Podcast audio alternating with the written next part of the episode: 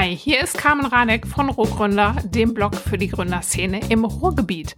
Heute hört ihr die erste How-To-Session, einem neuen Format hier im The Story Behind Podcast, das sich mit den UnternehmerInnen-Interviews, die ja normalerweise laufen, abwechselt.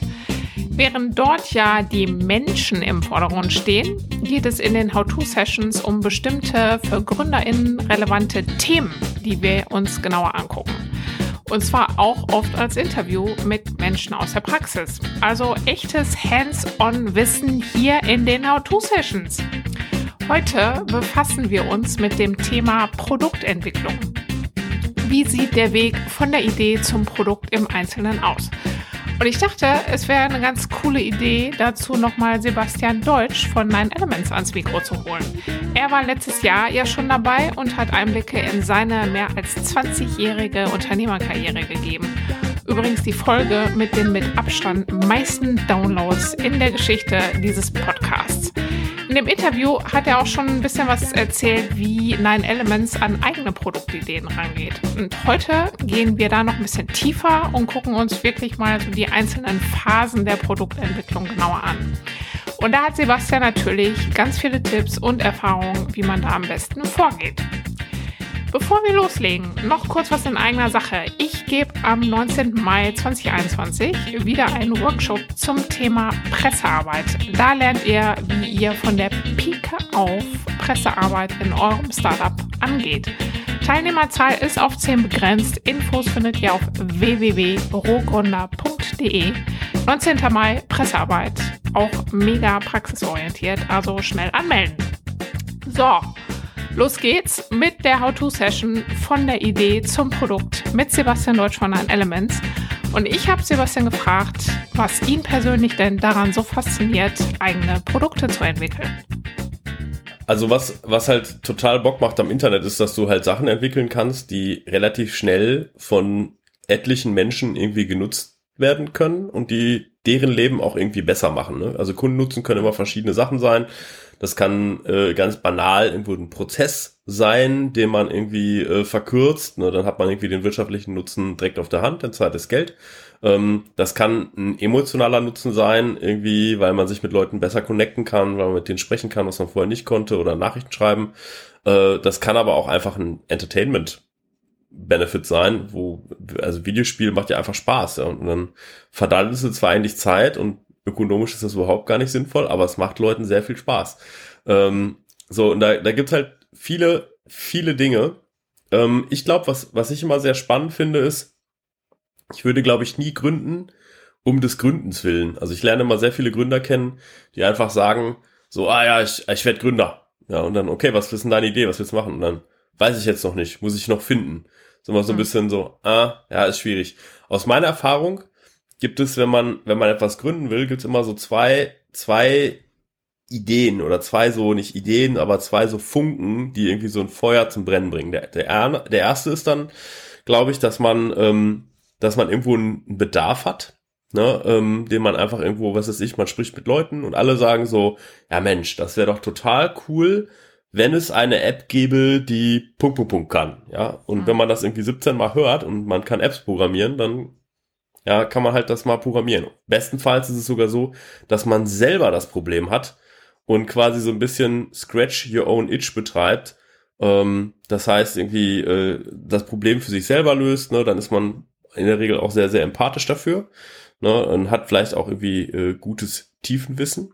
Das zweite ist immer, wann, wann man gut gründen kann, ist, wenn, wenn es so neue Opportunitätsfenster gibt. Ne? Das Internet mhm ne, ähm, ist einfach ein krasses Opportunitätsfenster gewesen. Also ich selber beschäftige mich schon mit quasi dezentraler Kommunikation auch vor dem Internet. Also ich habe früher mal so, also ich habe erst programmiert und dann hat man so so mit mit Modem äh, gab so Mailboxen, wo man sich gegenseitig anrufen konnte und auch schon Daten tauschen konnte. Aber das war wirklich sehr äh, ja klein, eine ganz kleine Community. Äh, da war nicht viel los und mit dem Internet war das dann so plötzlich. Jetzt kann das jeder und alle können das machen. Und mhm. äh, da war mir einfach relativ früh klar jede Software, die es irgendwie gibt, die wird jetzt in den Browser wandern. Ja, da führt gar kein Weg dran vorbei. Das wird einfach passieren. So, und das ist dann auch so passiert. Und ähm, dann ein zweites krasses Opportunitätsfenster war dann, als Apple das iPhone rausgebracht hat. Ne, das einfach so, äh, man hat so ein iPod Touch oder ein iPhone irgendwie in der Hand gehabt und hat sich, und ne, das war nicht nur das coolste Telefon, sondern das war einfach der krasseste Taschencomputer.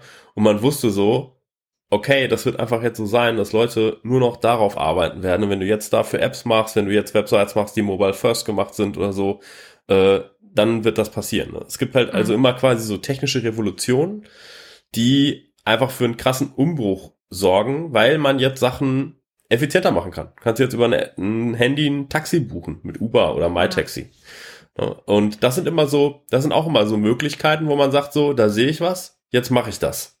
Genau. Und wenn man dann so eine Möglichkeit sieht oder eine Idee hat, wie fängt dann alles an? Wie geht's dann los? Eine Idee, die ich jetzt in, in den letzten Jahren, also ich pro Jahr irgendwie gefühlt zehnmal höre, ist zum Beispiel so eine Idee für den stationären Handel eine App zu bauen, dass die Händler Produkte einstellen können und Leute, die dann zum Beispiel sagen, ich suche eine Jeansjacke, eine, äh, eine Jeanshose oder eine Lederjacke oder irgendwie, was weiß ich, irgendein Teil für zum Basteln oder so, die sehen dann direkt, oh, in welchem Shop in meiner Stadt ist das denn jetzt verfügbar? Ich kann da jetzt hinfahren und das kaufen. Und dann sage ich, ne, so, wo, wo viele Leute sagen würden, ja, das ist aber mal eine gute Idee. Das wird ja den, den Amazon endlich mal in ihre Schranken weisen und den stationären Handel irgendwie wiederbeleben. Wo ich immer sage, ja, die Idee ist schön, ja, wenn das funktionieren würde, wäre auch super. Aber äh, erstmal, wer soll es bezahlen? Ja, und dann bezahlen jetzt die Nutzer der App das. So, und dann kommt so, ja, nee, die, die eher nicht. Die, für die muss man das irgendwie umsonst machen, sonst wird sich die App nie weit, weit verbreiten. Und so gut, wer soll es dann bezahlen? Ja, die Händler müssen das bezahlen. Und ich so, okay, ja, dann sprecht doch mal mit so Händlern.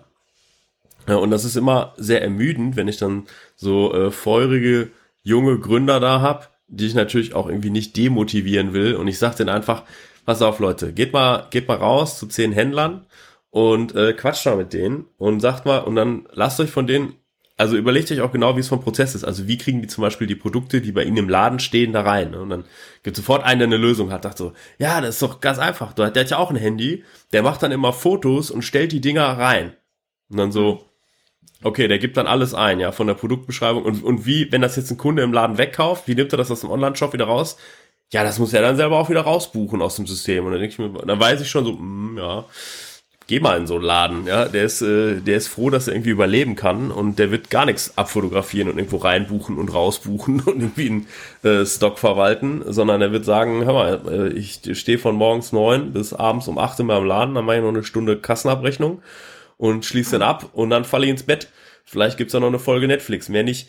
So, und ähm, so, das sind, das sind einfach so Punkte, wo eine Idee ist immer was Schönes, aber man muss auch irgendwen haben, der irgendwie dafür zahlt. Und da bin ich immer ein großer Freund davon, so früh wie möglich mit potenziellen Kunden zu sprechen und zu sagen, ist die Idee wirklich gut? Und zwar ist die Idee wirklich so gut, dass man dafür bezahlt. Ja, das, mhm. das würde ich ganz schnell versuchen rauszufinden, weil ich habe auch so viele Sachen gesehen, die an sich eine gute Idee sind, wo viele Leute sagen, ja, das will ich haben, aber Geld, ach so, Geld bezahlen, ich, Oh. Mhm. das ist erstmal, ja, das äh, kommt erstmal irgendwie so, ähm, also dass es gleich so ums Geld geht. Ich glaube, das ist auch so ein Punkt, äh, da denken auch viele erstmal gar nicht so dran. Ne? Da ist die Idee dann wirklich spannend und man brennt da so für und will erstmal dann auch ein Problem lösen und mhm. ähm, dass, äh, dass da jemand auch für bezahlen muss am Ende, das hat man gar nicht so auf dem Schirm. Also ich bin da auch immer ein ganz guter Kandidat. Aber äh, du meinst wirklich, das ist wirklich so ein entscheidender Punkt, um das dann auch wirklich weiterführen zu können. Es sind solche Projekte, wo man dann nicht drüber nachdenkt und die dann eigentlich finanziell schon zum Scheitern verurteilt sind. Ist das dann ähm, also werden die dann oft auch gar nicht ähm, bis zum Ende ähm, entwickelt? Hast ja, klar. Also ähm, wir, wir haben das schon oft mal gehabt irgendwie. Also jetzt auch wieder, um bei dem Beispiel zu bleiben. Das waren zwei Jungs. Die Eltern äh, waren, sagen wir mal, etwas wohlhabender. Und ähm, wir haben die halt beraten und haben denen gesagt, pass mal auf, sorgt, macht mal folgendes, gebt mal, ich gebe euch mal ein Letter of Intent, das ist eine Absichtserklärung mit, wo drin steht irgendwie so, hier, ich als Ladenbetreiber würde einen Service nutzen, wenn es die Apps gäbe und ein Backend gäbe und genauso ein Dienst irgendwie da wäre, dann wäre ich auch bereit, irgendwie 50 Euro im Monat äh, dafür zu bezahlen. Ne? Ähm, mhm. Und habe gesagt, geht mal raus, geht mal zu 20 Läden, macht mal Gespräche und irgendwie versucht mal irgendwie 20 Absichtserklärungen unterschrieben zu bekommen. So, ne, und dann kamen die irgendwie wieder und meinten irgendwie so, oh, ist ganz schön schwer. Die Leute finden die Idee zwar gut, aber wenn wir dann aber erklären, wie es geht, dann sagen die, dann haben die genau das gesagt, was ich eigentlich auch wiedergegeben habe, so mit der Ladenbetreiber hat eigentlich gar keinen Bock und keine Zeit, dann fängt er an so mhm. zu träumen, so, ja, wir haben hier noch so ein ERP-System, das könnte man anschließen. Was ist das denn für eins? Das läuft noch auf DOS. Ja, so, und einfach weiß so, ja, das ist auch total unrealistisch, dass das passiert. Und da hat ja dann auch jeder Laden irgendwie ein anderes System. Das wird dann auch nicht passieren. Und ähm, dann haben wir gesagt so, ja, pass auf, also da, ihr seht schon selber, das ist eher alles eine Sackgasse, wird nicht gemacht so. Und dann bin ich irgendwann der Papa von einem von den beiden angerufen, hat so gesagt so, ja, also ich bin hier krasser Unternehmer-Typ und ich würde das schon auch finanzieren.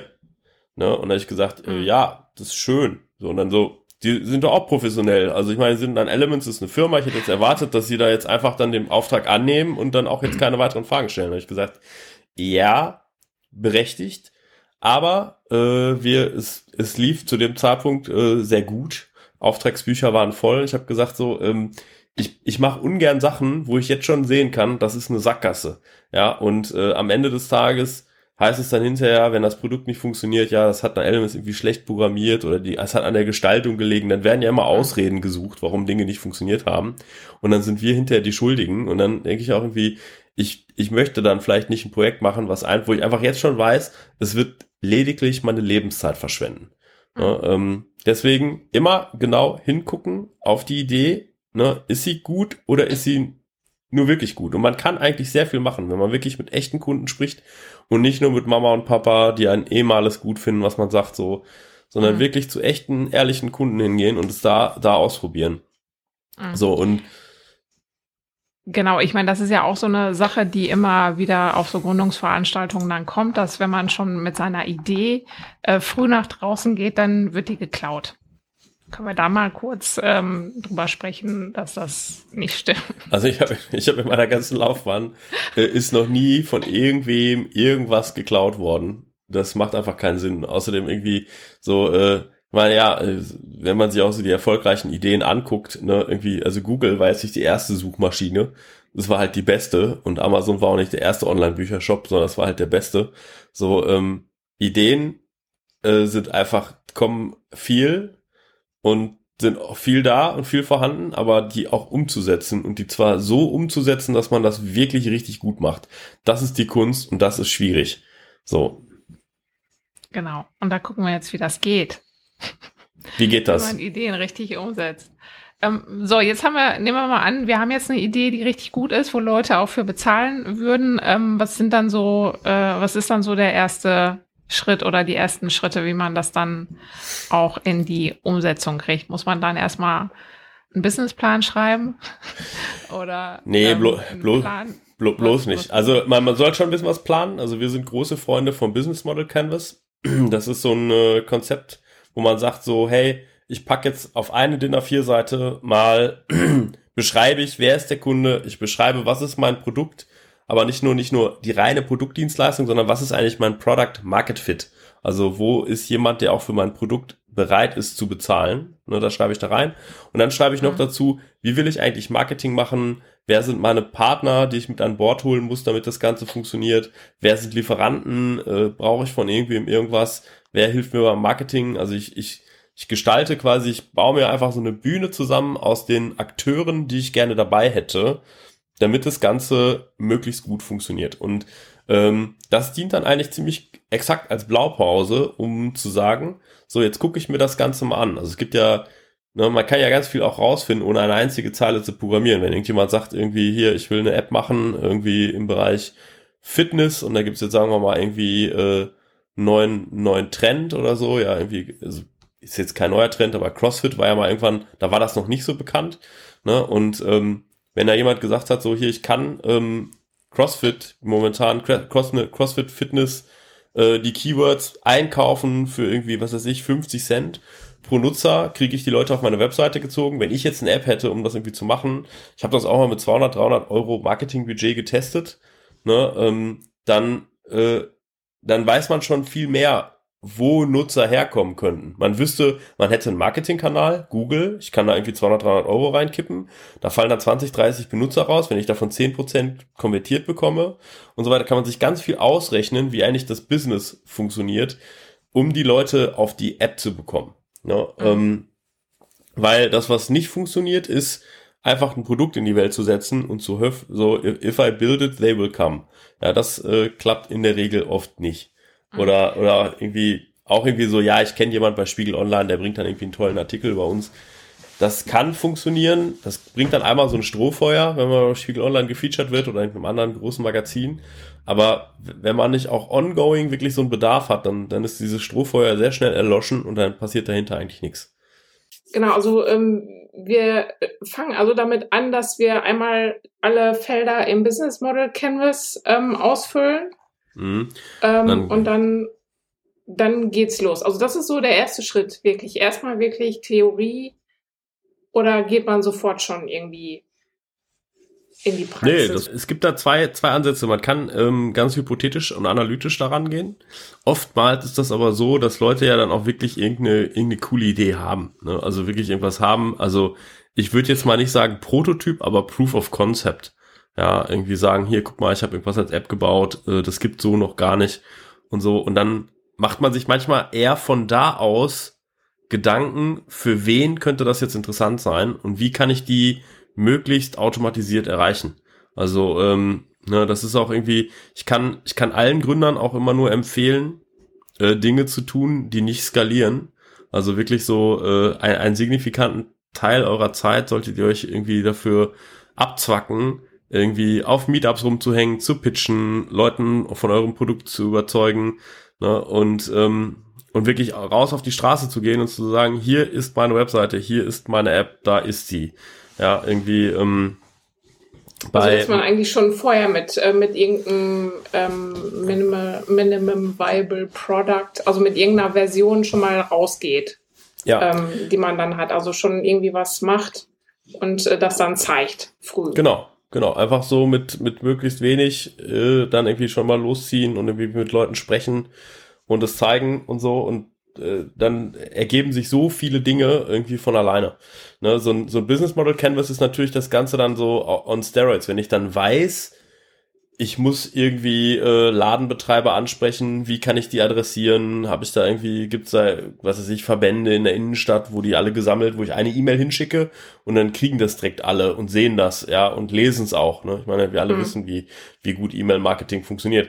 So, ähm, gibt's da vielleicht noch andere Möglichkeiten, an die ranzukommen? Wenn ich irgendwie äh, das eingrenzen kann auf irgendwie, was weiß ich, Frauen zwischen 20 und 30, die Yoga mögen, ja, äh, dann die kann ich bei Facebook wahrscheinlich irgendwie relativ gut targetieren. Also sich einfach da Gedanken zu machen, äh, wie, wie kann ich die quasi bewerben und dann Experimente mal damit zu machen, ein bisschen Geld da reinzustecken und zu gucken, kriege ich die auf irgendeine Landingpage gezogen, wo jetzt einfach mein Produkt gar nicht da ist, aber irgendwie, da kann man ja hinschreiben, coming soon, gib mir deine E-Mail-Adresse und äh, es wird aber bald da sein und dann einfach die Leute da draufziehen. Das ist ja heutzutage alles zusammenklickbar. Da brauchst du keinen Elements für, brauchst du niemanden für. Mhm. Also dann, das ist aber auch irgendwie legitim, dass man das einfach mal versuchen, einfach äh, so eine Seite, die äh, funktioniert, das funktioniert dann auch bei Kunden. Also die interessieren. Ist das, äh, also funktioniert das, dass die Leute sich dann äh, registrieren ja. da zum Beispiel auch für? Klar, klar. Ja. Also wenn du sagst hier, das ist mal ein Produkt irgendwie, also das ist so ein bisschen das, es gibt, ich kann ja jedem nur empfehlen, sich diese Videos von Stanford anzugucken, äh, How to Start a Startup. Ähm, die sind extrem gut. Die sind mit Y Combinator, also von Y Combinator, das ist einer der größten amerikanischen Acceleratoren für Startups, sind die gemacht, sind an der äh, Stanford University gehalten und die haben einfach super viele Leute einfach interviewt zu bestimmten Themen. Und da gibt es ein äh, sehr, sehr cooles Video zum Thema Product Market Fit, wo der mhm. Typ der, äh, der Woo-Forms gemacht hat, also quasi so sehr einfach eingebbare Formulare, die man dann in irgendeine Datenbank münden kann. Äh, wie der so, wie er so sagt, also ich habe so viele Gründer, die ich so kennengelernt habe, die sagen, sie hätten Product Market Fit. Und dann höre ich mir die Idee an und denke mir nur so, nee. So, und eine coole Idee ist etwas, wo Leute sagen, oh, das ist geil. Wann ist das fertig? Ich brauche das sofort. Kostet es, was es wolle. Ich kenne auch fünf andere, die das brauchen. Hast du mal mit dem gesprochen und dem gesprochen und dem gesprochen und dem gesprochen? Dann hast du Product Market Fit. Mhm. Wenn das so ist, so, äh, ja, ähm, ganz nett, was ihr da macht, aber da müssen wir dann erst mal mit dem Einkauf sprechen, ob wir das uns dann auch leisten wollen. Dann weißt du schon, deine Idee ist nicht gut genug oder dein Pitch ist nicht gut genug. Mhm. So, und da will, da würde ich ganz, ganz sensible Antennen aufbauen, um ähm, da einfach früh ne, einfach zu wissen, wo, wo man steht. Ne? Mhm. Also, das ist wie so ein Hit bei der Musik. Ja, entweder die Leute tanzen oder halt nicht. Ja. So, und wenn, ähm, das ist jetzt abgeklärt, man weiß, also da sind Leute, die, ähm, die sind schon ganz wuschig und, und warten drauf und haben sogar ihre E-Mail-Adresse verschenkt an dich, äh, dass, dass du dich, ähm, dass, äh, dass wir uns bei denen melden können, wenn es soweit ist. Äh, was sind dann die Schritte zur Umsetzung? Ich meine, jetzt wird's ja dann ernst, ne? Mhm. Ich meine, das ist ja dann auch so ein, so ein kreativer Prozess, wo es dann auch so die ähm, Höhen und Tiefen gibt. Ja. Und so. Ich finde, genau, ich, ich finde, da muss man so zwei Schritte machen. Der erste Schritt ist einmal, also wenn man so einen Spark gefunden hat, dann muss man sich mal überlegen, was wäre jetzt das Minimal Viable Product, also das kleinste Produkt, was dazu führt, dass Leute auch dann anschließend dafür bezahlen wollen. Ja, also mhm. da muss viele Leute, die ich so treffe, die die machen oft was, was so minimal ist, wo ich so sage, okay, da ist das Minimal leider größer als das Viable. Das heißt irgendwie, äh, das, das ja. wird nix. Ja, so es muss dann schon so gut sein, dass Leute wirklich ja. sagen, okay, ich dafür gebe ich dir Take my money, shut up and take my money. Das muss so ein bisschen die Reaktion sein. Mhm. Ähm, und solange man, also da muss man einfach schärfen, wie, wie komme ich da hin? Man sollte trotzdem nicht aus dem Auge verlieren, was so die äh, Maximum Global Vision ist. Also irgendwie so, wo will ich mal irgendwann hin? Ja, mhm. äh, was, was will ich mal irgendwann äh, erreichen? Na, das ist dann, gerade wenn ich mir so Hardware-Startups angucke, ähm, dann ist es manchmal sehr ver versucht, irgendwie, also in dem Bereich kenne ich mich nicht so gut aus.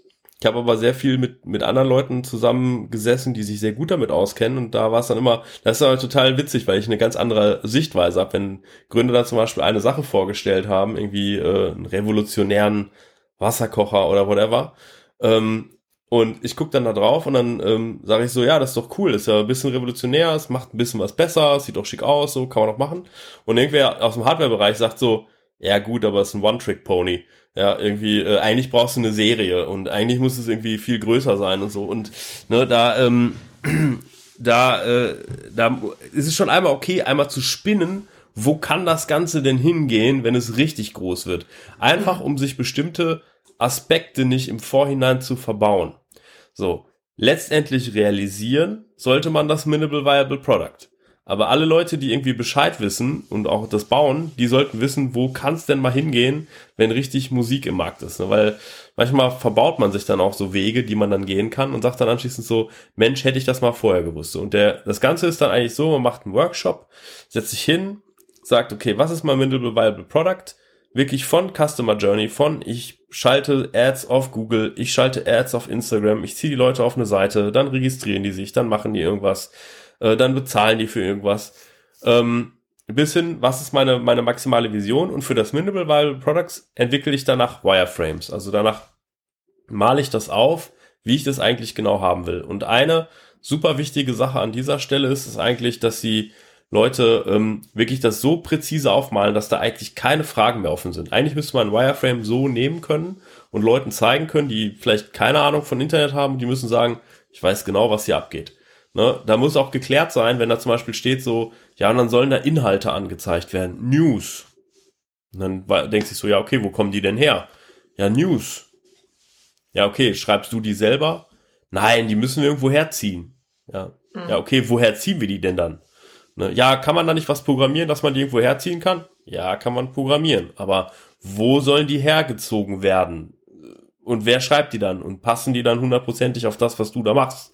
Ne, das sind so, äh, sind so Aspekte, wo man, wo wir als Agentur gelernt haben, inzwischen sehr hart zu sein und ähm, auch wirklich da den Finger in die Wunde zu legen und die Leute nicht wegzulassen. Wenn die da Screens malen, auf denen super viele Inhalte drauf sind und man fragt dann anschließend nach, wer soll die Inhalte denn herstellen? Und die sagen so, äh, ja, die müssen wir noch irgendwo herholen. Und dann so, ja, habt ihr Geld dafür, die einzukaufen?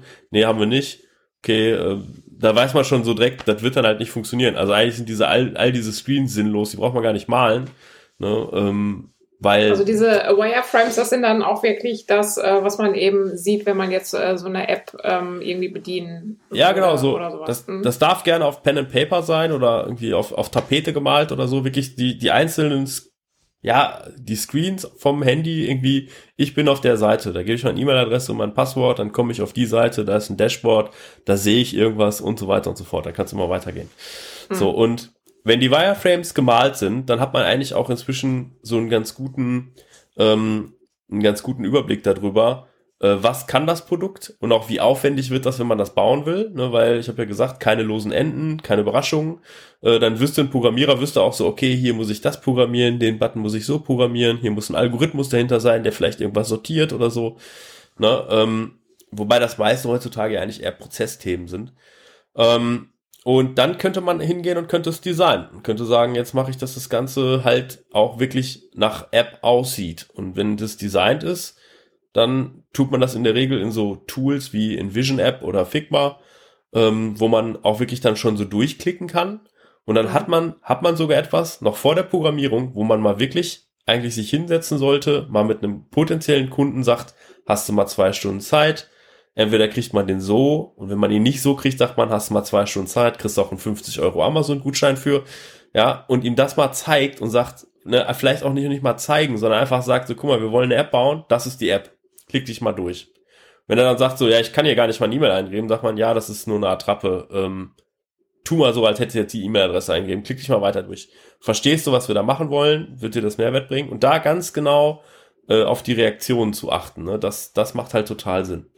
Äh, mhm. und das sind auch nochmal alles Sachen, dafür muss man jetzt nicht krass designen können oder krass programmieren können. Es gibt, es gibt super Webseiten wie Figma Resources, SketchUp Resources, wo man krasse UI-Kits kriegt, Wireframe-Kits kriegt, wo man sich die Sachen eigentlich selber zusammenklicken kann. Also jeder, der PowerPoint bedienen kann, kann eigentlich mit ein bisschen Liebe und Mühe eigentlich auch diese Arbeit erstmal im Vorhinein machen.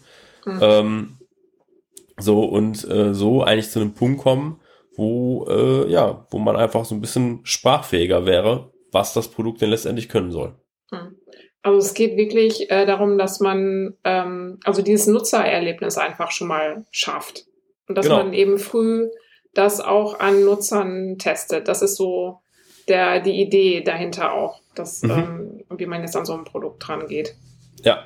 Also dass man eigentlich auch schon früh wirklich ähm, die Nutzer auch gut kennt und weiß, ähm, wer das eigentlich dann auch ist. Ne? Das ist ja auch oft ja. so eine Frage, dass man äh, oft gar nicht so weiß, wer ist denn eigentlich meine Zielgruppe. Genau, und das ist alles, alles immer auch so ein Prozess. Ne? Das ist irgendwie, äh, ich verstehe, also ich weiß noch, als wir uns mit Stefan und Daniel von Employer, das kennt keiner, aber die haben mein Praktikum gemacht und Ausbildung.de. Mit meinem Praktikum ging das Ganze los da war das auch alles noch nicht so klar. Was mich damals bei denen so begeistert hat, war so, dass die gesagt haben, also das irgendwie gute Praktika zu finden, dass du bräuchst mal ein Bewertungsportal und ich gesagt habe, okay, wie willst du dann die ersten 10.000 Bewertungen drankommen? Und die gesagt haben, wir machen so eine Tour in so einem Bulli und schlafen in so einem Bulli und dann fahren wir mal zu den Unis und dann teilen wir die Fragebögen immer vor den Vorlesungen im Audimax aus und äh, sammeln die anschließend wieder ein und digitalisieren die dann anschließend.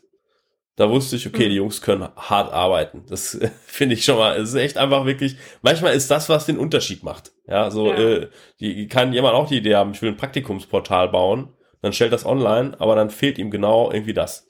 Ne, das ist so ein Ingredient gewesen. Und dann, mein Praktikum war jetzt gar nicht so äh, die Cash-Cow-Retrospektive betrachtet. Also es, das lief schon ganz gut und es war als Startup, hat das auch schon okay funktioniert. Ähm, aber interessanterweise haben uns unsere Kunden gesagt, was wir als nächstes bauen sollen, weil wir haben immer bei Kunden gesessen, mit denen in Verkaufsgesprächen.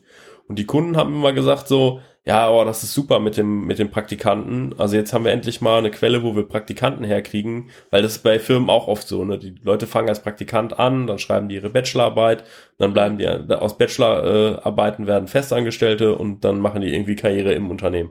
Das ist so ein typischer Werdegang haben wir aber gesagt, wir haben ein viel größeres Problem mit den Azubis. Ne? Und wenn du jetzt irgendwie bei sechs Kunden in Reihenfolge sitzt und zum sechsten Mal hörst du so, ja, Praktikanten ist ganz nett, aber das viel krassere Problem ist Azubis, dann denkst du dir so, okay, was ist denn, wenn wir ein Praktikumsportal, äh, aus dem Praktikumsportal jetzt zusätzlich noch ein Ausbildungsportal machen? So, und dann, ne, wir wussten schon, mhm. dass SEO ein krasser Treiber ist. Wir wussten einfach, dass mit meinem Praktikum hatten wir uns keinen Gefallen getan. Praktikum.de wäre besser gewesen. Ne, und dann war zu dem Zeitpunkt war halt Ausbildung.de als Domain verfügbar, kaufbar. Und ähm, dann äh, haben wir einfach da an der Stelle das so gemacht. So, und ähm, das ist äh, ja, also das ist natürlich jetzt irgendwie so eine so ein Prozess, wenn du jetzt nicht mit Kunden sprichst, sondern irgendwie nur quasi dich bei dir hinter deinem Schreibtisch bist und immer nur so hoffst, dass Leute völlig automatisiert für die Dienstleistung bezahlen, dann hätte man das mit dem mit dem Ausbildung vielleicht gar nie mitgekriegt. Ne? Vielleicht wäre mein Praktikum erstmal gar nicht erfolgreich geworden, wenn man nicht irgendwie per Hand 10.000 Bewertungen eingesammelt hätte. Ja. Ne? Ne, da ist auch also das so ist auch wirklich so was, man muss äh, sich am Anfang ähm, auch die Finger schmutzig machen. Also dann auch schon mal analog unterwegs sein, wenn man weiß, ähm, ja. man will das nachher digital abbilden, aber dann wirklich auch nach Möglichkeiten gucken. Und ich meine, das ist ja auch immer so ein Komfortzonen-Ding, ne? Also da, ähm, das hilft nichts, ne? Nee, also, hilft nichts. Da musst du, musst du raus. Genau, musst du raus. Ja. Ähm, wie ist es, wie ist das denn, ähm, in welchen Abständen ähm, liefert man denn jetzt irgendwie so einen, sein, so einen Produktstatus und testet das an Kunden oder wann weiß man, dass, äh, dass man auch dieses, diesen Viable Part in seinem Minimum Product hat, dass man da jetzt zum Beispiel auch Geld für nehmen kann? Ist das so ein Austesten auch wieder oder so ein Bauchgefühlsding oder ähm, gibt es da irgendwie so einen Tipp? Ja, da muss man, da muss man gucken. Also wir haben ja zum Beispiel ähm, jetzt mit äh, Salon.io haben wir mal so ein Produkt gelauncht für, das ist so eine, so eine Webseite gewesen, wo Fotografen und Illustratoren sich eine eigene Webseite machen können. Und ähm, wir, wir haben da zum Beispiel die Grenze, ab wann man für das Produkt bezahlen muss. Ähm, da kannst du halt eine Seite bauen, die kann aus fünf Unterseiten bestehen und ab der sechsten Unterseite musst du dann dafür bezahlen. So, mhm. und dann haben wir uns auch mal gefragt, irgendwie so, so richtig, so richtig Geld kam nicht dabei rum. Es war okay, aber es hat auch den Server bezahlt, aber jetzt die Entwicklungskosten nicht so ganz gerechtfertigt. Und man kann einfach auch mal analytisch da reingucken und kann so sagen, okay, wie viel, man guckt sich einfach mal äh, 5000 Portfolios an und stellt fest, die meisten, also im Durchschnitt bestehen die Portfolios aus 3,2 Seiten. Ja, vielleicht muss man die Kante einfach niedriger machen, ab wann die Leute dazu genötigt werden, zu bezahlen. Ja. Ne? Und ähm, ich weiß auch, dass ich dann mit, mit äh, dem Gründer sehr, sehr vehement darüber diskutiert habe, ähm, so ob man das macht oder nicht. Und er hat gesagt, so wenn wir das machen, dann, ähm, dann werden alle, werden alle kündigen, ja, werden alle weggehen, ja, dann wird das Produkt tot sein. Und ich so, ja, ganz ehrlich, wenn du so weitermachst, ist das Geld alle, dann wird das Produkt auch tot sein. ich meine, du kannst versuchen, noch ein Investment zu kriegen oder so, dann lebst du halt noch mal ein Jahr länger. So, also wie lange willst du das Spiel spielen? Ne? Und ich glaube, das ist so die Kunst, irgendwie zu gucken. Ähm, also, was ist die, du hast nach der quasi nach der Kante gefragt, so, ab wann hat man denn das Gefühl, dass das Viable groß genug ist? Mhm. Da ist eigentlich immer eine gute Strategie, sich eine Hypothese zu überlegen und dann zu gucken, ob ich die irgendwie validieren kann. Sei es durch Fußarbeit, indem ich mit Leuten spreche, sei es durch Daten getrieben. Ne, ich gucke einfach mal in die Datenbank über alle Kunden, wie viele Seiten haben die denn? Oh, hm, im Schnitt 3,2, ja. Setze ich die Kante doch mal auf irgendwie zwei Seiten oder drei Seiten, dann kannst du ja auch genau sehen, was für einen Mehrumsatz du hättest, wenn einfach alle konvertieren. Jetzt lass da 50% mal von weglaufen. Das ist dann ja plötzlich einfach ein lineares Optimierungsproblem. Ne, es kann sein, dass äh, einfach irgendwie äh, Ne, wenn ich jetzt irgendwie auf eine Seite, eine Seite ist umsonst, ab der zweiten Seite musst du bezahlen, ist vielleicht zu krass. Von der zweiten zur dritten Seite, da kann man Wahrscheinlichkeiten dran heften, wann Leute quasi weggehen. Ähm, und so sollte man das machen. Ne? Und auch da, ich kann da nur für Werbung machen. Habt keine Angst vor Preisveränderungen. Also ich weiß noch, als wir unser erstes, wir haben mal so eine App gemacht, die hieß Watch Later, mit dem konnte man sich so YouTube-Videos später im Zug oder im Flieger angucken. Und ähm, wir haben über Pricing diskutiert. Wir haben einfach gedacht, so aus, aus, aus studentischer Leichtsicht heraus, so, wir machen die App einfach so für ein Euro, ja, weil das ist ein, das ist ein guter Preis, ein Euro. Und haben dann festgestellt, damit macht man aber nicht genug Umsatz. Dann habe ich gesagt, naja gut, also damit das irgendwie einigermaßen Sinn macht, muss die App eigentlich 7,99 Euro kosten. Ne? Und dann so, bist du bescheuert, das ist ja fast irgendwie das Achtfache und so, was sagen denn unsere User dazu, wenn wir das jetzt machen? So, und das Lustige ist, du machst diese Preisänderung und gar niemand sagt irgendwas. so, sondern ja, so. und dann und dann veränderst du den Preis nochmal wieder in die andere Richtung und keiner sagt irgendwas. Kein, niemand. Also du erwartest irgendwie so, dass sich Leute irgendwie auf Twitter anschreien und sagen so, ich habe letzte Woche dafür noch fünf Euro bezahlt, hättet ihr das nicht eher sagen können, dass die jetzt noch 2,99 oder irgendwas kostet, ne? Niemand interessiert das ehrlich gesagt. Solange du klein genug bist oder unterm Radar bist, interessiert das wirklich keinen. Und wenn es mal irgendwen interessiert, dann kannst du dem immer noch sagen, ja, ey, sorry, wir refunden das. Ja, hier hast du deine mhm. 2,99 zurück, kannst du dann nochmal kaufen. Ne, wenn es jetzt irgendwie, oder 5,99 oder sonst irgendwas. Also, ne, ähm, ja. gerade in den Anfängen ist es total wichtig, einfach mal mit dem Business Model, mit dem Pricing so ein bisschen rumzuspielen und ähm, zu gucken, was akzeptiert denn der Markt? Ne, wo ist er denn? Wo ist er denn dabei? Ähm, kann da eine Geschichte erzählen von Lars Hinrichs, der ja Xing gemacht hat. Und ähm, die erste Version von Xing, die ja noch damals OpenBC hieß, da hat er ein Pricing angesetzt von ähm, 180 Euro pro Monat. Ne, so nach dem Motto, also wer richtig Business macht, der wird sich auch, für den sind 180 Euro im Monat sind da gar nichts. So, und das hat natürlich das hat natürlich null funktioniert. Mhm. So, und dann sagt er so, ihm wäre die, das, die Idee für ein neues Pricing, wäre ihm einfach an der Tankstelle gekommen. Weil er, er stand an der Tanke, hat gewartet irgendwie, dass irgendwie irgendwas noch Kaffee gemacht wird oder so und sah dann auf den Zeitschriftenstand und sagte so, Manager-Magazin, 9,99 Euro. Dachte sich so, die werden sich verdammt viel Gedanken darüber gemacht haben, was ihr Preis ist, wenn die als Zeitschrift irgendwo zu kaufen sind. Ja, ähm, das ist wahrscheinlich das, was wo so ein Manager sagt, irgendwie, das ist nicht irgendwie so eine 2,10 Euro Bildzeitung, so, sondern ist schon im Magazin technisch im höherpreisigen Segment angesiedelt. So, und ähm, es scheint eine, so eine Mischung zu sein zwischen, ich kaufe das jetzt mal eben und es bringt mir dann auch was. So, und hat gesagt, so, mhm. komm, mach das Pricing irgendwie auf 10 Euro. Und ähm, ja, Ne? Und er sagte auch so, hat sich keiner von den Leuten, die irgendwie gerade noch für 180 Euro irgendwas abgeschlossen haben, gesagt, so, ich will aber jetzt so 170 Euro zurückhaben, sondern es war einfach so, ab da war das halt das neue Pricing. Das hat viel, viel besser funktioniert. Mhm. Also ist das gar nicht so ein, so ein großes Thema, wie man sich das mal so vorstellt. Also man hat eigentlich auch, äh, wenn man, wenn man solche krassen Sprünge macht, da einfach auch oft zu viel ähm, unbegründete Sorge, dass oder ich glaub, Angst. Ja, es gibt einen, einen Sprung gibt es schon. Es gibt den Sprung von umsonst zu jetzt kostet es etwas. Mhm. Da äh, kriegt man schon mal Gegenwind und wird angemeckert und das heißt, es muss umsonst sein. So, äh, und das, das kann auch ein, äh, ein also das kann auch ein Startup-Idee sein. Ist etwas, was ich noch nie in meinem Leben in meiner Laufbahn habe funktionieren sehen. Aber hey, Facebook und Google sind auch groß geworden. Also ähm, ne, dass zum Beispiel Leute sagen, mein Ding ist komplett umsonst mhm. und ich sehe erstmal zu, dass ich eine unfassbare Akzeptanz und eine unfassbare Nutzung bekomme. Und wenn das dann richtig, richtig groß ist, dann überlege ich mir, wie man Geld macht. So, ist so, ja, okay. Also wie gesagt, ich habe es in meiner, in meiner, in meiner Sphäre ist das einfach noch nicht passiert. Also keins der Startups. Ist auch nicht so dein Ansatz. Also du guckst schon nee, immer danach, dass da auch irgendwie. Ist nicht so mein Ansatz. Ist auch, liegt, liegt mitunter auch mit daran, dass wir halt super viel mit deutschen Gründern arbeiten.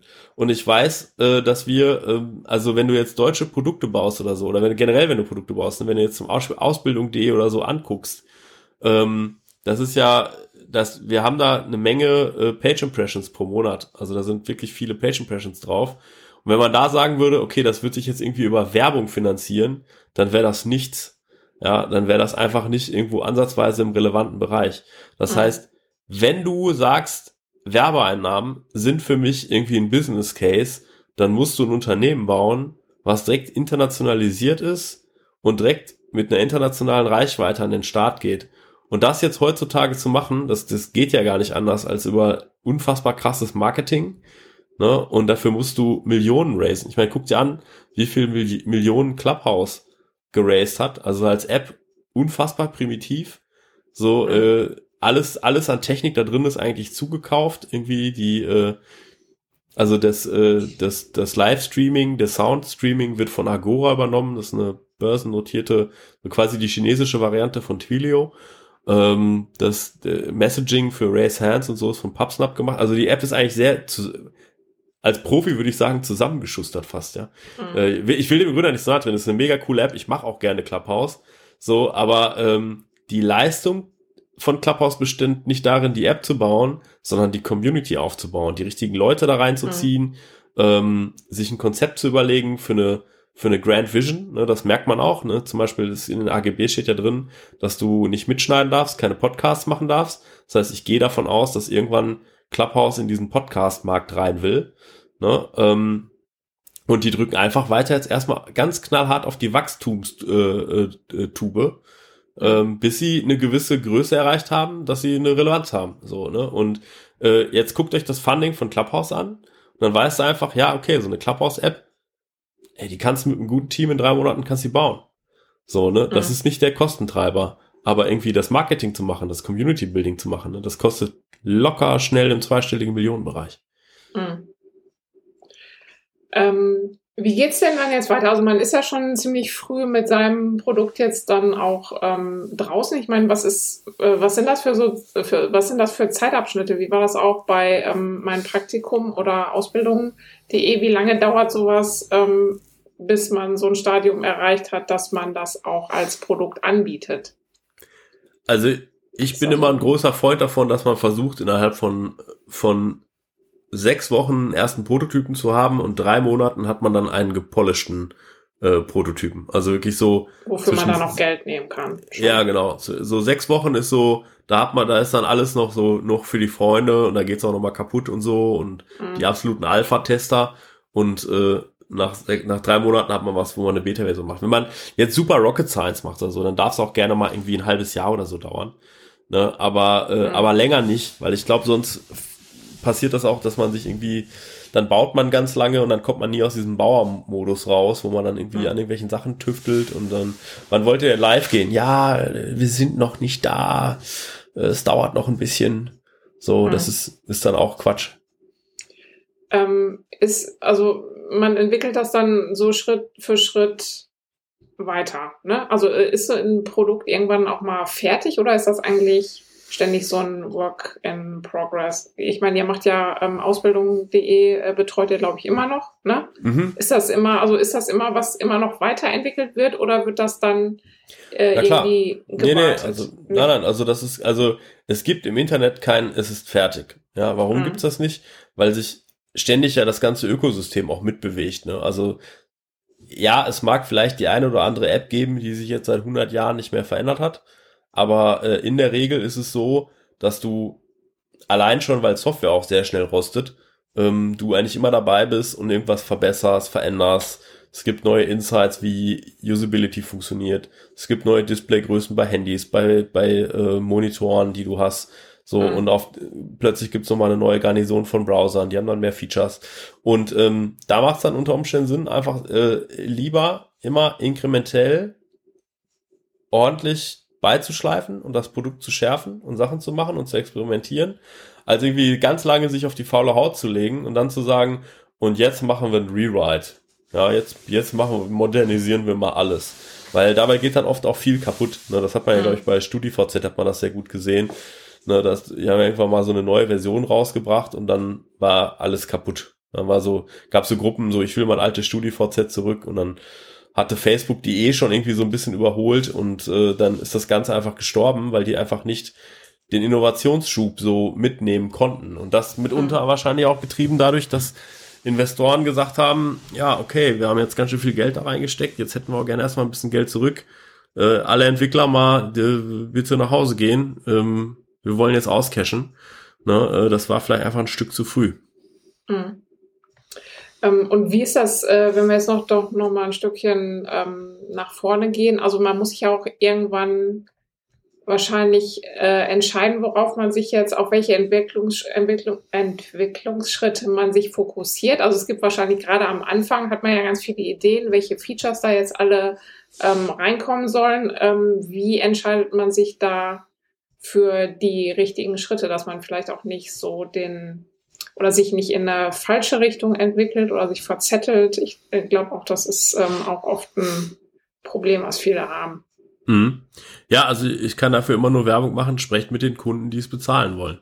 Ein Kunde mhm. wird dir sagen, das, das ist schon cool und das ist, also, ähm, ich mache mal da ein Beispiel für. Also es gibt, es gibt Unternehmen, die wirklich Innovation machen. Ne? Also Apple hat oft Innovation gemacht.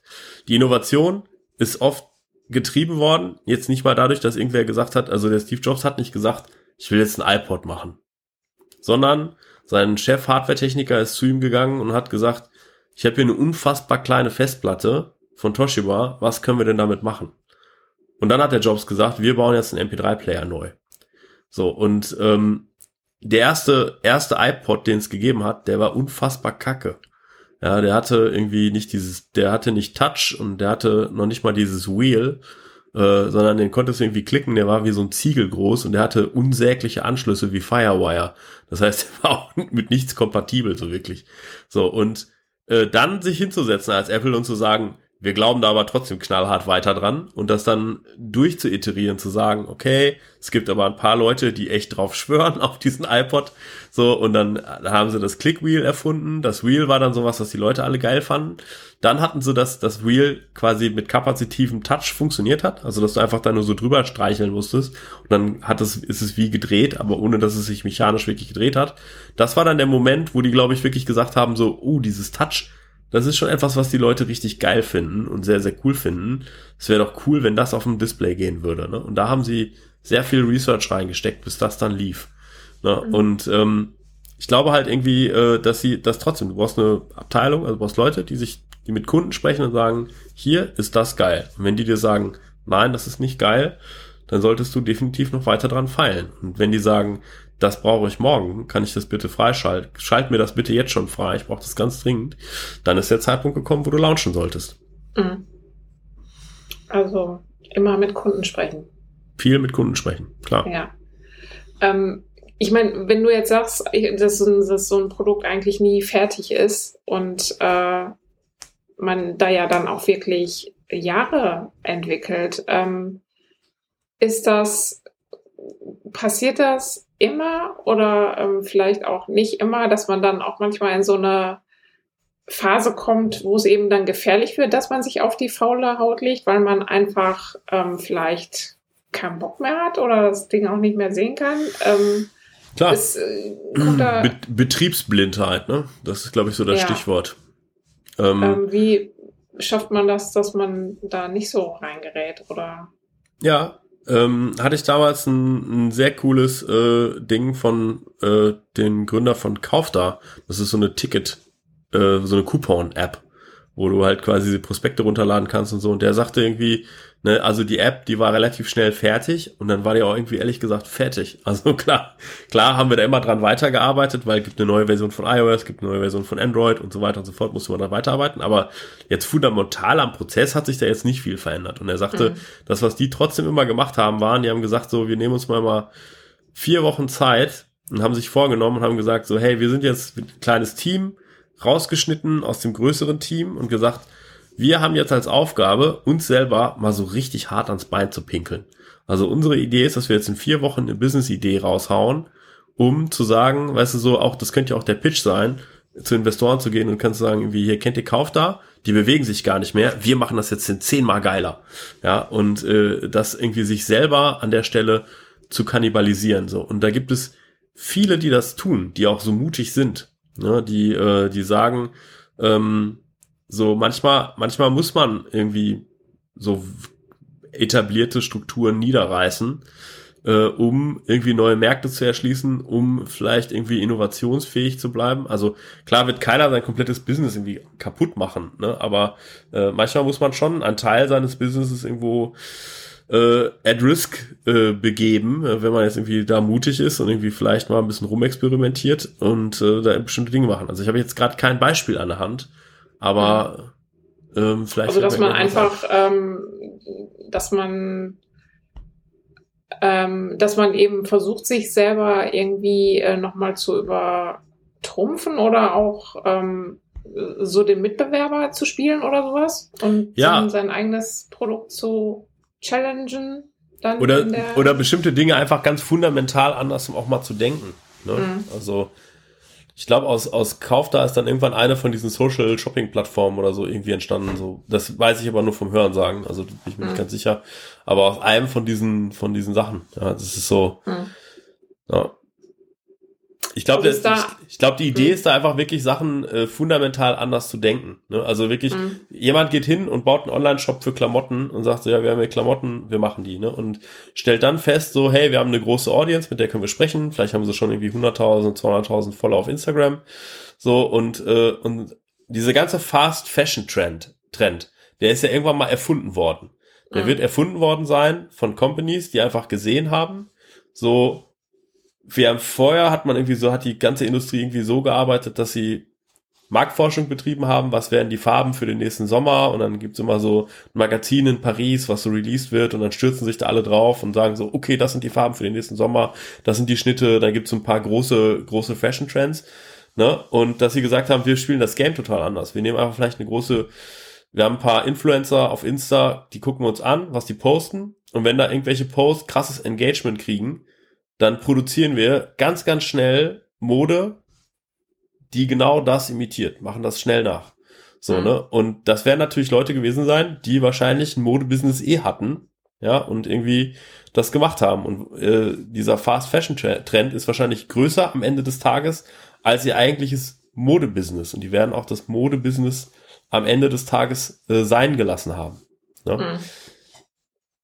Also ähm, Idee dahinter eben. Also man muss eigentlich, man muss sich das in den Kalender schreiben, dass man wirklich ähm, kontinuierlich auch ähm, weiter innovativ denkt oder eben ähm, sich nicht in diese Betriebsblindheit auch begibt und sich eben nur noch anpasst an jetzt neue technische ähm, äh, Bedingungen, die sich da jetzt ändern, sondern auch, ja. dass man, dass man wirklich das in seinen Plan auch reinschreibt. Mhm.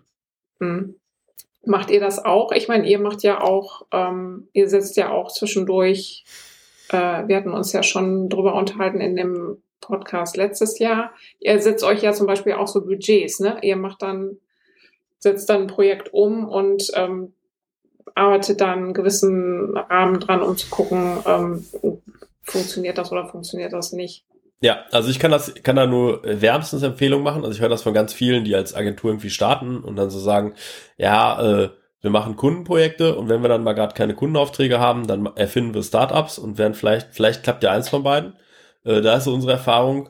Zweiteres klappt nicht, weil dann ist halt doch immer ein Kundenprojekt da, dann macht man eine Sache dann doch nur halbherzig und ähm, das, da haben wir in der einfach viel Lehrgeld bezahlt und viel Zeit und Geld verbrannt.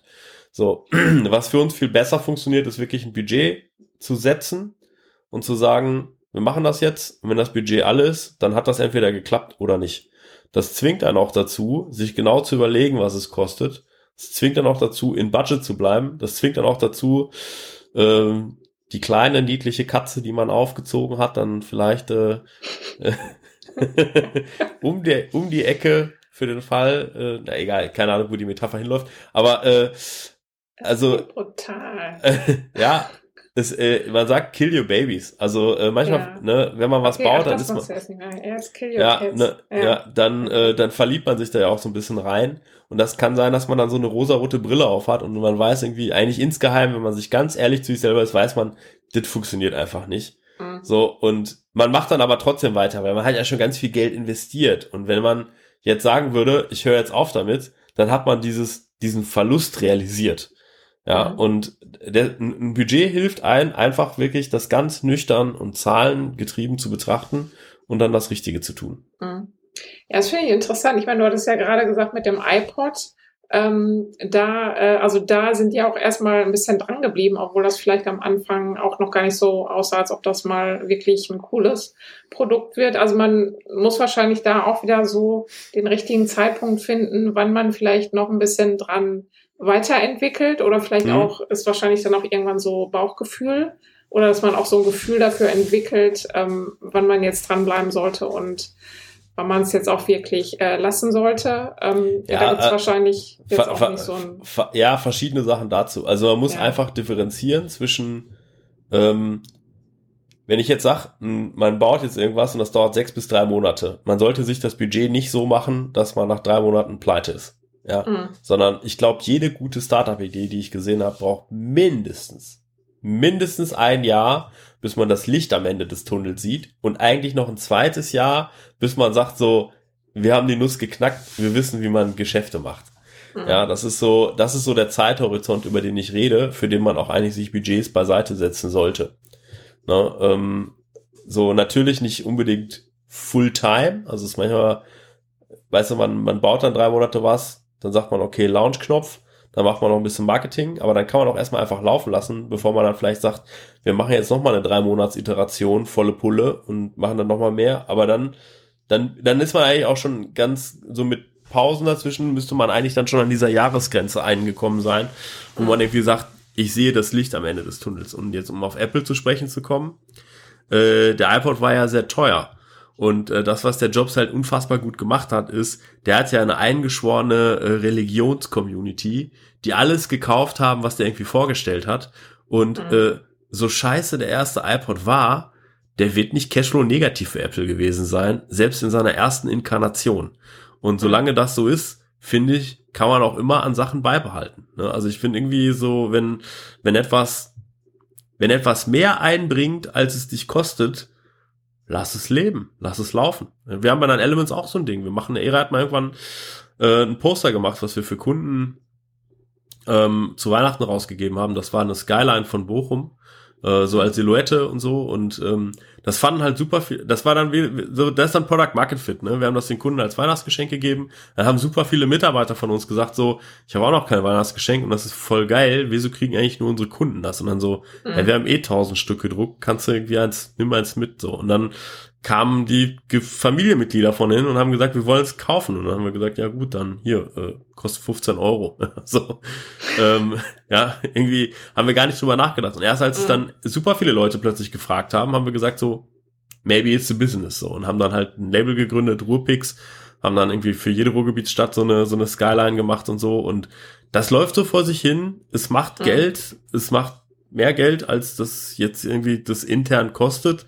Es ist jetzt nicht so ein High-Profile-Ding, wo man irgendwie sagt, davon irgendwann machen wir einen Exit und dann wandern wir aus, leben dann nur noch am Strand. Äh, so, aber es ist okay. Ne? Und das, das Schöne ist aber irgendwie, mit jedem Instagram-Follower, den du irgendwo einsammelst, hast du wieder eine Community, die du unter Umständen mit anderen Sachen bespielen kannst. Mhm. Ne? Das ist aber jetzt nichts, was ihr jetzt noch weiterentwickelt, oder? Ja, also äh, andere, wir haben andere Silhouetten. Genau, es gibt halt andere Silhouetten. Wir ja. haben immer mal äh, so jemand, also wir haben bei uns den einen oder anderen Grafikdesigner, der dann mal anfängt, der irgendwie sagt so, hey, ich habe auch Bock mal was in die Richtung zu machen, so um vielleicht zwischen zwei sehr anstrengenden UI-Projekten mal den Kopf frei zu kriegen und dann kann er da ein bisschen was machen. Ähm, wir haben ein paar Partnerschaften irgendwie ausgelotet mit äh, mit, mit, mit freischaffenden Künstlern, ähm, die einfach sagen, so, wir haben, wir, wir sehen, wir sind noch kleiner als ihr, ähm, können wir das nicht als Plattform haben? Äh, ich habe auch gute Ideen, was man machen kann und so. Und wie gesagt, es ist so, also hier und da wird mal Zeit reingesteckt, aber jetzt halt nicht Full Power. Ne? Mhm. Ähm, mal so abschließend, wenn du dich jetzt so an deine ersten Erfahrungen an, als ähm, Produktentwickler äh, erinnerst und heute gab es so, gab es irgendwie, ähm, heute ist für dich heute die Herangehensweise eine ganz andere? Ähm, oder was, was waren so die wichtigsten Dinge, die du auch für dich gelernt hast, die, ähm, wie du heute an Produktentwicklung dran gehst? Mm, also, ähm, ich glaube eigentlich, man hat sich nur so ein bisschen verändert, weil, also ich finde eigentlich immer noch ganz charmant, in der Elements gibt so ein Mantra, mh, mm, das ich äh, sehr stark gepflegt habe auch, und zwar, wer Macht hat Recht. Ich mhm. finde, man kann dieses ganze How to Start a Startup und so und Idee und Reißbrett und so, wenn jemand Bock hat, sich hinzusetzen und was zu programmieren, dann soll er das tun. Das hat ja auch einen intrinsischen Wert. Also, wenn man einfach Spaß dabei hat, das zu machen, äh, dann go for it. Ne? Ähm, mhm. ne? Und manchmal sind es so, äh, so kleine Sachen, die es dann irgendwie, die, wo man vielleicht jetzt so gar nicht dran denkt, eine Interaktion, an die man nicht so gedacht hat oder so, die dann irgendwie Spreu von Weizen trennen. Ne? Also wenn man sich irgendwie Wunderlist zum Beispiel anguckt, ähm, von dem es ja demnächst jetzt auch nochmal eine neue Inkarnation geben soll als Superlist, ähm, äh, die, wo äh, einfach To-Do-Listen-Manager gibt's wie Sand am Meer. Ja, aber Wunderlist war dann irgendwie der, der ist irgendwie dann noch so ein Quäntchen besser gemacht hat, noch ein bisschen schicker ausgesehen hat oder so. Und ich will niemanden davon abhalten, irgendwie, wenn er sich dazu berufen fühlt, was zu machen, auch irgendwie alle analytischen Vorgehensweisen außer Acht zu lassen und zu sagen, dann macht das doch. Ja, und dann zeigt das Leuten, und wenn die sagen, das ist total geil, dann zeigt das noch mehr Leuten und dann wird das irgendwie auch schon von alleine groß. Wenn du diesen Funken gefunden hast. Mhm. Ähm, wenn du den nicht gefunden hast, also das ist wie gesagt, also ich gehe heutzutage viel, viel analytischer an bestimmte Dinge ran. So und, ähm, und weiß dann auch manchmal irgendwie, äh, wo das ist. Also ich lerne ja irgendwie über unsere, unseren, über viele Events, äh, auch über dich, lerne ich ja super viele Gründer auch kennen. Ich spreche dann total viel mit dem in unserem Slack-Channel auch. Ne? Die schreiben mir dann Direct Messages und fragen mich so hier, was mit der Idee, was ist hiermit, was ist damit und so.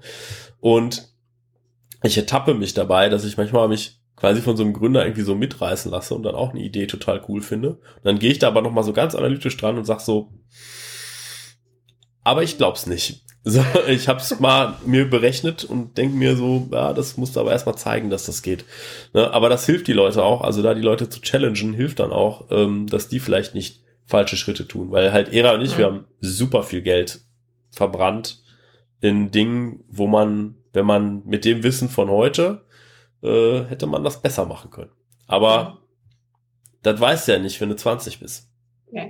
Muss man dann auch manchmal, glaube ich, einfach machen, ne? So ja, muss man einfach machen. Wer macht das recht? Sehr schönes Schlusswort. Danke, Sebastian. Gerne. Das war die erste How-To-Session bei The Story Behind. Danke euch ganz herzlich fürs Zuhören und ich freue mich sehr über Feedback von euch und gerne auch über Themenvorschläge. Schreibt mir an radek.rohrgründer.de. Nächste Woche dann wieder ein Interview, diesmal nicht mit einem Unternehmer im strengen Sinne, sondern mit dem Geschäftsführer eines Pflegedienstes, den ich mal auf einer Augenhöhe-Veranstaltung kennengelernt habe. Yves Michaelis heißt er und wir sprechen über seinen sehr interessanten Karriereweg und über das Thema selbstorganisierte Teams. Ich freue mich, wenn ihr dann wieder dabei seid. Bis dahin.